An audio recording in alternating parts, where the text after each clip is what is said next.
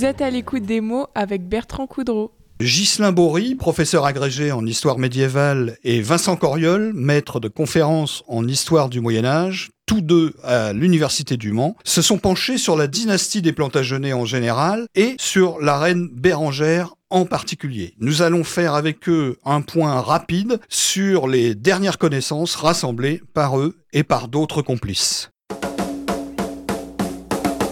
Eh bien, bonjour Ghislain Bory et Vincent Coriol. Bonjour. Merci d'être venu nous parler des Plantagenets et de la Reine Bérangère. 2022 est l'année de deux publications euh, majeures. Les Plantagenets et le Maine, d'abord, un ouvrage collectif que vous avez écrit avec une quinzaine de confrères, et Bérangère de Navarre, tous les deux aux presses universitaires de Rennes. Commençons par la dynastie. Vous disiez vous-même dans une conférence que ce travail collectif a été bénéfique dans le sens où chacun d'entre vous a découvert des aspects particuliers de cette famille à travers les textes des autres. Ça m'avait frappé ce que vous aviez dit. Alors quels ont été ces étonnements que vous avez eus mutuellement comme ça entre, chercheurs? Oui, c'est le propre des, euh, des ouvrages collectifs de ce type qui sont actes de colloque, ce sont des, rencontres où on essaye d'inviter des gens qui sont déjà des spécialistes euh, d'un aspect, euh, d'un sujet dont on a repéré qu'il y avait euh, un, sur lequel il y avait un vide en fait historiographique.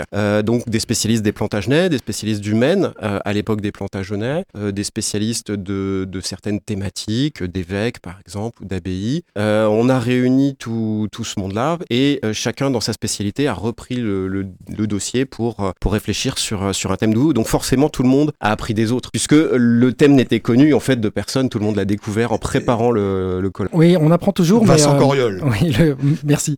Le travail de l'historien en fait est un, est un travail à la fois solitaire et d'équipe. C'est-à-dire qu'en fait, on va alterner les deux, les deux phases. Il y a forcément une phase où on, va dans nos archives, où on va lire, où on va. Il y a une phase de travail solitaire où on va rassembler de la documentation. Mais ce travail solitaire, si on le confronte pas au travail des autres, si on le fait pas interroger par d'autres regards, euh, il est, il est euh, incomplet, il n'est pas abouti. Et c'est euh, de la discussion, de la confrontation, de, l'échange que, vont naître des grandes avancées, que vont naître tout l'intérêt des, travaux qu'on peut faire. Donc non, l'historien, il n'est pas solitaire. S'il était tout seul, bah, il ferait pas grand-chose. il a besoin des autres pour pouvoir avancer. Ouais, et puis, comment dire, il y a la réalité historique, mais il y a aussi le regard de chaque historien. Enfin, c'est un peu le sentiment que j'ai eu avec ce livre-là, qui peut être différent par rapport à un autre historien sur le, le même sujet. Je ne sais pas si je suis clair dans mon... Oui, euh, c'est toujours le, On nous pose beaucoup la question de la vérité ou de la réalité historique et puis de la réalité de l'historien. Alors, c'est très compliqué parce que euh, y a ce qui s'est passé, mais ce qui s'est passé, par définition, c'est le passé. On n'était pas là, on ne le saura pas, on n'était pas présent et on ne peut pas. Et c'est tout le travail de l'historien que euh, d'essayer de l'approcher tout, en, tout en ayant conscience que de toute façon, on n'était pas là et donc on ne saura pas. Eh donc, Vous n'étiez pas témoin. On ne peut pas faire autrement. Ensuite, bah, c'est toute la richesse de la réflexion, c'est que chacun va apporter son vécu, va apporter ses lectures, va apporter ses réflexions sur un même, sur un même thème, sur un même sujet, sur un même objet, sur un même texte, que bah, c'est en croisant euh, ces, ces, réflexions. Et c'est comme ça que se construit l'histoire d'ailleurs, parce que parce qu'on on reprend euh, des lectures qui ont pu être faites dans le passé et, euh, et on les réinterprète au, au, au vu de ce qu'on a appris depuis, de ce qu'on a, de la manière dont on envisage les choses depuis, etc. Donc c'est, oui, il y a une avancée permanente de la, de la recherche et heureusement d'ailleurs, parce que sinon, sinon, alors le travail des historiens ne servira à rien, puis surtout on, tout serait bloqué et on vivrait dans un temps immobile, ce qui heureusement n'est pas le cas. Bah, si, si, si, je peux me permettre, hein, moi j'aime peu parler de, de, vérité ou de réalité historique. Euh, J'ai peur que ça donne une, une, idée fausse sur le, sur le travail de l'historien, c'est-à-dire que d'un côté il y a des faits euh, du passé et de l'autre côté il y a l'interprétation qu'on peut en faire. Euh, et euh, cette interprétation euh, telle qu'elle est faite par les historiens, qui est scientifique, qui obéit à des règles spécifiques, elle évolue au fil du temps en fonction des, euh, de l'évolution de la science historique, des découvertes qu'on peut faire, de nouveaux documents qui peuvent apparaître. Euh, donc il y a un état de la recherche qui avance et qui est un état de l'interprétation des, des, faits. On a le euh, droit de faire des suppositions en tant qu'historien par rapport aux faits qui sont en ma possession. On peut supposer qu'il s'est passé telle chose par rapport au recoupement de ces faits que j'ai entre les mains, par exemple. Oui, oui, c'est-à-dire qu'à un moment, la, la, documentation va pas forcément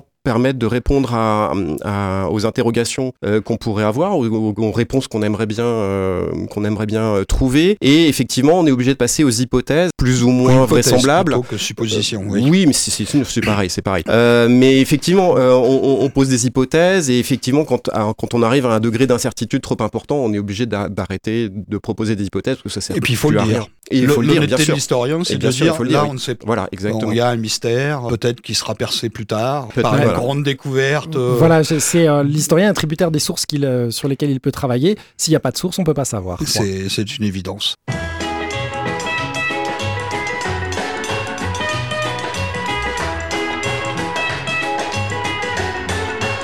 Souvenir, souvenir, je vous retrouve en mon cœur et vous faites rafleurir tous mes rêves de bonheur.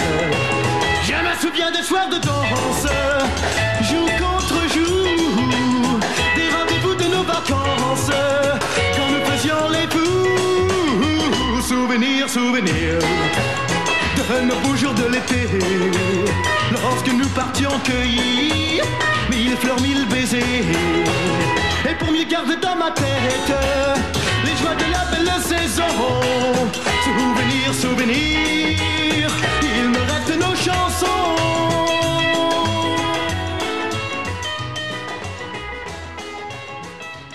Alors là, dans ce livre sur les plantations et le Maine, ce qui, ce qui moi j'ai remarqué, c'est que vous abordez des sujets assez inhabituels. Vous y abordez des choses comme la- l'administration épiscopale, l'ordre du temps. Vous attardez plus sur l'architecture, par exemple, des choses comme ça. Euh, c'était un choix, euh, comment dirais-je, éditorial, ou, c'est finalement le hasard qui a fait que vous, avez eu ces angles comme ça assez, euh, assez différents qu'on voit habituellement? De ce que, enfin, j'ai lu moi. Alors c'est un petit peu les deux. Euh, quand on lance comme cela une réflexion sur un thème qui est nouveau, euh, en fait, euh, on regarde aussi quelles sont les personnes qui travaillent sur des thèmes potentiellement connexes et on va les solliciter et on va leur proposer de travailler sur ce thème-là. Alors ça va dépendre de l'intérêt qu'ils vont trouver dans le thème qu'on leur propose et puis aussi très concrètement de leur disponibilité à telle ou telle date ou de leur envie de se déplacer ou de, ou de, lancer telle ou telle recherche. Euh, il y a, une part de, hasard, il y a une part de politique éditoriale parce qu'effectivement quand même on a, euh, cherché, cherché d'abord les, euh, les thématiques qui pouvaient être porteuses, on a cherché les collègues travaillant sur ces thématiques. Donc voilà, on a essayé de, d'explorer toutes les, dimensions et, euh, et on a réuni donc un, panel qui aurait pu être différent si les circonstances avaient été différentes effectivement. J'ajouterais que le, thème qu'on avait choisi s'y prêtait, c'est-à-dire qu'en voulant travailler sur le Maine et comment, comment une province comme le Maine, qui est à la fois un peu centrale et marginale dans les préoccupations de la dynastie Plantagenet, comment ça s'intègre justement dans l'ensemble des possessions, dans l'économie du pouvoir, etc. Et du fait que les Plantagenets, enfin les, dirigeants Plantagenets ne sont pas présents en permanence, ça nous oblige à aller voir ben, comment, ils, comment ils matérialisent, comment ils vont euh, montrer leur gouvernement, comment, comment ça se passe. Donc forcément, on va s'intéresser au, au relais du pouvoir, aux agents locaux, euh, aux interactions avec ces agents locaux. Et puis on va s'intéresser aussi aux signes symboliques du pouvoir. Et c'est vrai que l'architecture, par exemple, peut en faire partie. D'autant que sur le Mans, euh, bah, voilà, il y a, il y a aussi euh, avec la ville du Mans une, un, Il y a un- eu des découvertes archéologiques alors, il y a eu récentes. il y a eu des découvertes archéologiques et puis il y a, y a une cité Plantagenet, il y a eu euh, il y a un investissement politique, j'allais dire, du euh, nom. euh, et donc, euh, donc il y avait, il y avait il y avait un dossier en cours et il y avait des discussions à ce sujet-là, des discussions scientifiques pour euh, pour euh, voir quelle était la réalité de euh, si l'investissement des de Plantagenets. ça. Alors, c'est pas directement ça, mais c'est, c'est nous notre préoccupation était de voir finalement est-ce que les Plantagenets, euh, euh, quand ils contrôlent une province comme le Maine, est-ce que ça se traduit par un investissement dans la pierre, oui ou non, dans quelle proportion et quelle est parce qu'il y a des choses qui sont construites forcément pendant cette période-là, mais est-ce que c'est parce que c'est construit pendant cette période-là, c'est en rapport avec les Plantagenets, ou est-ce qu'au contraire, euh, bah, c'est indépendant, de, la tutelle du pouvoir? Donc il y avait, pas mal d'éléments comme ça qui rentraient en ligne de compte et qui permettaient de, de, de- de- de- d'aborder ces différents aspects. C'est pas une province centrale, donc on ne pouvait pas aborder les choses par tout en haut, par le, pouvoir de, Henri II ou de Richard directement. En revanche, voir localement comment ça se passait euh, oblige finalement un peu ce pas de côté que vous signaliez tout à l'heure. Les auditeurs ne le savent pas forcément, mais au, au- au moment du premier roi Plantagenet Henri II, euh, qui euh, est né au Mans et a été baptisé à la cathédrale du Mans, donc ça, ça compte quand même hein, pour notre histoire locale. Il faut quand même préciser que le, le territoire des, planta de, de- en- des Plantagenets va de l'Écosse jusqu'à la frontière espagnole, dans tout le sens de la longueur. Les Plantagenets possèdent tout un tas de possessions qui sont en fait un conglomérat de choses qui s'ajoutent les unes aux autres et qui ont des statuts différents. Euh, il y a effectivement le royaume d'Angleterre où ils sont rois de plein exercice. Ensuite, ils possèdent tout un, tout un tas de, de, de, de- sortes de principautés, si on peut dire, de régions, euh, dont le duché de Normandie, le comté du Maine et d'Anjou, sont la Touraine, etc. à, la- à- Mais là, là, ce sont réalité- des, là, ce sont des terrains qui dépendent du roi de France. On est dans le royaume de France. Et pour ces, toutes ces possessions continentales, les rois d'Angleterre doivent hommage aux souverains français. Ils sont, Allégeance ils, doivent, ben, ils sont vassaux des rois de France, comme l'est par ailleurs le duc de Bourgogne ou le comte mais de dans Toulouse, les par faits, exemple. ça se passe pas exactement comme ça. Alors, il y a toujours des, des frictions, mais il y en a aussi avec les autres grands vassaux. Le problème des autres grands vassaux, c'est qu'ils sont pas rois d'Angleterre à côté. We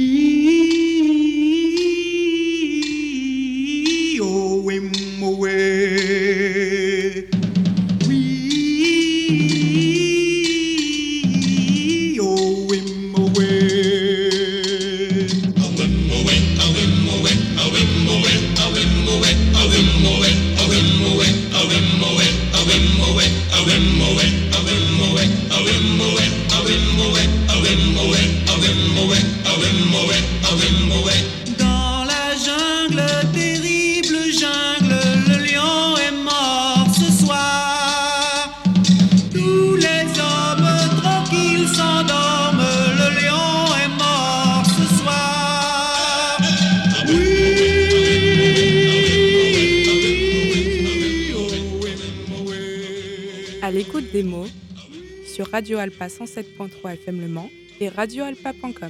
Moi, il y a une chose que, sur laquelle je voudrais insister. Vous avez signalé euh, le, le fait que plusieurs des auteurs ont travaillé sur, en histoire de l'art, en architecture, en, en archéologie, etc. Oui, c'est ça qui est intéressant. Et, euh, et effectivement, il y a euh, de la part de tous ces auteurs euh, un renouvellement complet, notamment des chronologies de construction, par exemple, ou euh, de, des attributions euh, qui sont euh, vraiment considérables parce que ça vient euh, euh, réactualiser un savoir qui était souvent ancien, daté, et euh, Ici, il y a des nouvelles propositions de datation. Euh, Je pense par exemple au portail de la cathédrale, je pense à la chronologie de la construction de l'abbaye de l'Épau ou celle de l'hôtel Dieu de Quéfort, qui viennent remettre en cause beaucoup d'idées reçues et qui euh, nous permettent de voir les choses de manière vraiment différente de ce qu'on a vu depuis quasiment un siècle. Donc oui, de ce côté-là, il y a vraiment une, une grosse avancée. Donc là, c'est vraiment une mise au point, ce bouquin. Et puis c'est surtout voilà la manière de combler un vide historiographique. hein. On n'avait jamais vraiment euh, posé cette question de la, la relation entre euh, la, la- la dynastie royale euh, Plantagenet et euh, le, le territoire Manceau. Euh, donc on, on parlait beaucoup des Plantagenets, on Oui, savait qu'il y avait une biographique plutôt. Mais ça restait, on ne savait pas exactement euh, et très concrètement euh, comment euh, se concrétiser cette,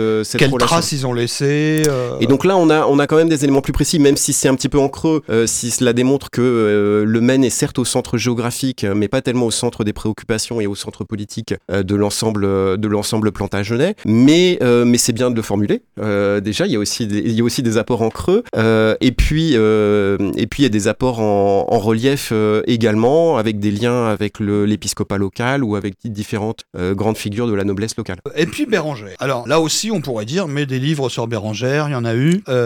D'autres avant vous avaient donc voyagé sur les traces de Bérangère de Navarre, mais peu sans doute ont poussé le bouchon aussi loin que vous finalement, parce que, enfin en tout cas à ma connaissance, parce que dans son pays natal par exemple, vous avez constaté qu'elle est encore bien présente et qu'il existe même des fêtes qui sont organisées autour d'elle. Euh, ça, c'est aussi un aspect qui, que moi je, voilà, euh, j'ai lu des livres qui racontaient la vie de Bérangère, mais euh, vous, vous êtes allé jusqu'à finalement l'histoire contemporaine. Oui, Oh, on a, on a étudié le- également le- sa mémoire. Oh, Exactement. Hein, c'est en fait, elle n'est pas oubliée. Contrairement à ce qu'on pensait, on disait oh la reine Bérangère, il y a que nous les Sartois qui la connaissons, parce que sinon elle est totalement inconnue des Français. Ben, Alors des Français, oui, des Français, oui. Euh, dans le monde euh, anglo-saxon, en revanche, elle est très célèbre. C'est une, elle a été peut-être encore plus célèbre qu'elle ne l'est aujourd'hui, euh, mais c'était une des, des dix reines les plus importantes euh, de, l'histoire de l'Angleterre dans la mémoire collective au début du XXe siècle en Angleterre. Et ensuite, elle est devenue un personnage de fiction qui a été euh, assez régulièrement porté à l'écran. Euh, donc, tout le monde anglophone, euh, Hollywood et, et, euh, euh, euh, une grande audience internationale a, entendu parler au moins de ce, de ce personnage. Euh, donc, euh, donc elle, est- elle est quand même très très connue en Angleterre. Mais en France, oui, beaucoup moins. Alors voilà, c'est ça aussi que j'ai trouvé intéressant, c'est vous êtes historien, mais vous vous attardez énormément, notamment sur le cinéma, euh, tout ce qui s'est fait au, au cinéma, dans les euh, dans les spectacles.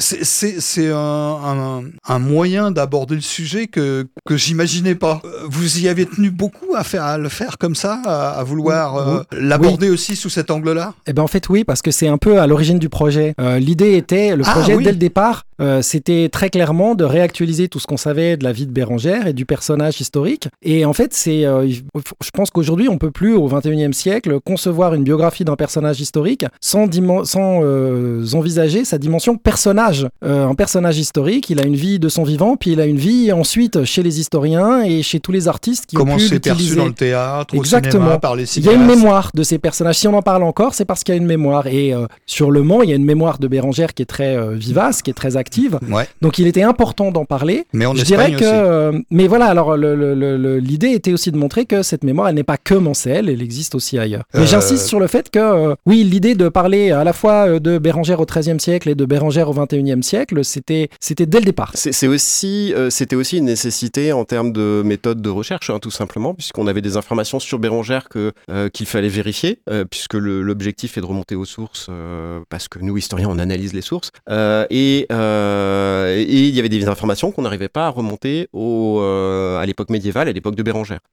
Et petit à petit, on s'est aperçu qu'il y avait énormément d'informations qui étaient construites en fait à un tel ou tel moment, qui étaient construites par l'art ou qui étaient construites par des par des malentendus de, nature diverse. Et donc, on s'est intéressé à tous ces à toutes ces à, à toutes à tous ces malentendus, à toutes ces images construites, et et on s'est aperçu que c'était un bel objet d'histoire. Hein. C'est- l'histoire de la mémoire de Bérangère qui nous euh, euh, qui nous apprend beaucoup de choses sur toutes les époques et tous les espaces euh, qui dans lesquels sont nées ces ces, ces différentes images. Je suis la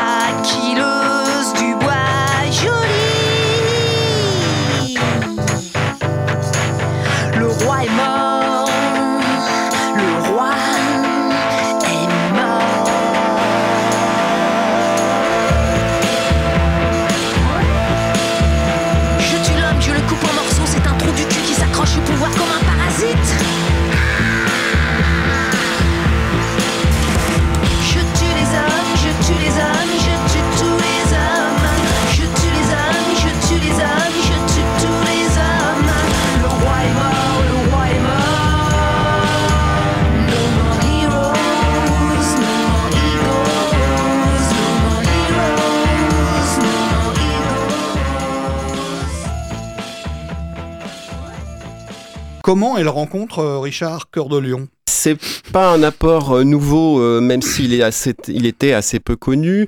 Euh, il y avait un grand spécialiste de Richard Cœur de Lion, du règne de Richard Cœur de Lion anglais des années euh, 70, euh, John Gillingham, qui avait bien travaillé sur cette question. Et effectivement, avant, on se demandait bien comment Richard Cœur de Lion, qui passait pour être le, le souverain le plus puissant d'Occident, s'était retrouvé avec euh, à se marier avec l'héritière d'un- royaume qui avait l'air tout petit sur la carte et dont on comprenait mal euh, le, le- la logique de l'union. Et Les enjeux et voilà, on avait et, c'est ce qui- et donc on avait un motif euh, qui était un, un motif euh, littéraire et euh, de roman euh, qui était le coup de foudre qui, qui aurait décidé Richard. Ah, c'est voilà. sympa. C'était c'est romanesque, voilà, exactement, c'était c'était une jolie histoire. Euh, en réalité, comme tous les mariages princiers de, de cette époque, c'est une alliance géostratégique et le royaume de Navarre est beaucoup plus puissant qu'il n'apparaît sur la carte. Petit, et, certes, mais- voilà, et, et surtout à une position très stratégique euh, dans la, la- la perspective qu'avait Richard Cœur de Lion à la fin des années, euh, enfin juste après euh, son, son avènement euh, en 189,